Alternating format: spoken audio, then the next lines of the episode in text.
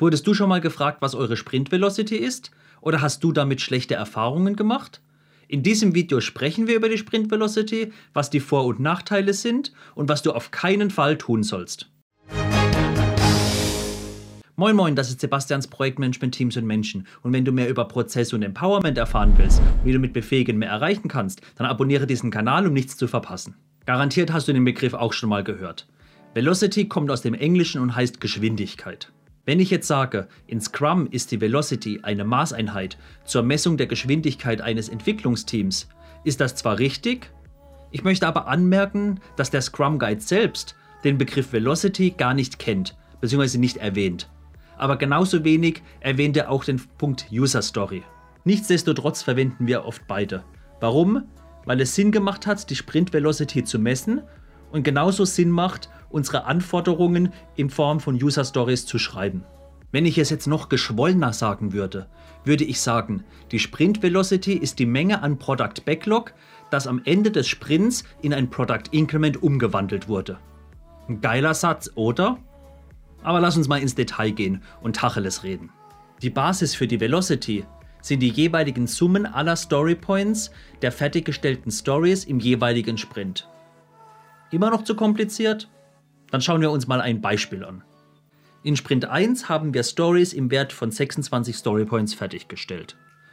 Im Sprint 2 waren es 31, in Sprint 3 und 4 waren es 28 Story Points und in Sprint 5 waren es 32 macht in der Summe 145 Story Points. Geteilt durch die Anzahl der Sprints, also 5, macht 29 Story Points pro Sprint. Unsere Velocity ist also 29 Story Points pro Sprint.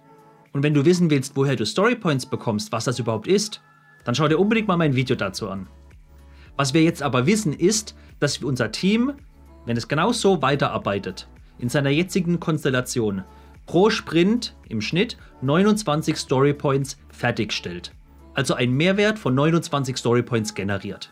Die Differenz zwischen geplanten Story Points und fertiggestellten Story Points nennt man übrigens den Velocity Offset, also die Menge aller nicht fertig gewordenen Story Points. Und da wir nun unsere Sprint Velocity haben, also in unserem Fall 29 Story Points, können wir tolle Dinge damit tun.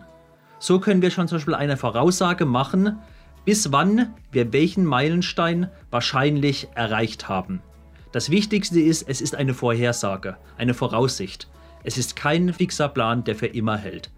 Wenn wir zum Beispiel wissen, wir haben noch 140 Storypoints im Backlog und wollen dann den Meilenstein erreicht haben, weil dann haben wir genug Funktionalität, Product Increment erzeugt, damit wir vielleicht eine Version live stellen können. Dann wissen wir 140 Storypoints, 29 Story Points kriegen wir im Schnitt wahrscheinlich pro Sprint fertig. In knapp 5 Sprints haben wir es. Und diese Vorhersage bringt schon oft sehr, sehr viel. Noch besser lässt sich die Velocity natürlich auch für das Sprint Planning verwenden. Wenn das Team mit dem Product Owner darüber spricht, was können wir alles im Sprint erreichen, was ist unser Forecast, hilft es ihnen natürlich, um zu schauen, okay, im Schnitt bekommen wir 29 Story Points fertig wie viel haben wir aktuell eingeplant? 30 kann gut noch passen. 50 ist unwahrscheinlich, wenn wir 29 haben. Und auch der Velocity Offset können wir toll verwenden. Den nehmen wir dann in die Retrospektive, um darüber zu diskutieren, hey, wir hatten diese Abweichung, woher kam die? Was denkt ihr? Was können wir an unserem Prozess, an unserer Arbeitsweise optimieren? Was können wir lernen, damit dieser Offset kleiner wird? Und natürlich können wir die Sprint Velocity auch verwenden für langfristige Betrachtungen. Wenn das Team sich verändert, wenn wir einen Entwickler mehr bekommen und von 4 auf 5 gehen, wird sich die Velocity nicht um 25% erhöhen. Wir können aber betrachten, wie hat sie sich verändert. Oder wie hat sie sich durch eine Prozessänderung verändert, indem wir die Tester viel mehr involvieren, kriegen wir vielleicht mehr Storypoints erledigt, weil wir weniger Fehler am Ende haben können wir dadurch vielleicht sogar eine Zero-Bug-Strategie anwenden. Wenn du nicht weißt, was das ist, schau dir mal mein Video dazu an. Es ist aber auch nicht alles Gold, was glänzt. So birgt die Sprint Velocity auch große Gefahren und Risiken. Was oft vorkommt, ist, dass sie zu fix gesehen wird. Wenn das Team eine Velocity von 29 hat, dann kann ich ja fix vorausrechnen, was erreiche ich in welchem Zeitraum. Weil ich komme ja nie unter 29. Es kann ja nur besser werden. Es ist unmöglich, dass es mal 28 sind ist aber nicht so. Und oft wird auch angenommen, dass die Sprint Velocity zwischen unterschiedlichen Teams gleich ist. Wenn Sprint Team A 29 Story Points pro Sprint packt, dann wird ja Team B, C und D mit der gleichen Teamkomposition an Menschen genauso viel packen. Funktioniert aber nicht so, weil einfach jedes Team anders ist. Es liegt auch in der Natur der Story Points. Story Points werden von einem Team für sich selbst geschätzt, nicht für andere Teams. Die Skala ändert sich je nach Team. Und was bei dem einen Team eine 8 ist, ist vielleicht bei dem einen eine 13. Dafür packt das Team mit der 13 aber vielleicht 40 Story Points pro Sprint. Und oft muss man auch viel Aufwand reinstecken, um zu sagen, die Velocity ist nicht eine kerzengerade Linie, die einfach nur steigt.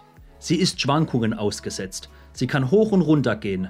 Je mehr Sprints ich habe, desto genauer wird sie. Und der größte Fehler, der angenommen wird, ist, dass die Velocity immer aussagekräftig bleibt, egal was mit dem Team passiert.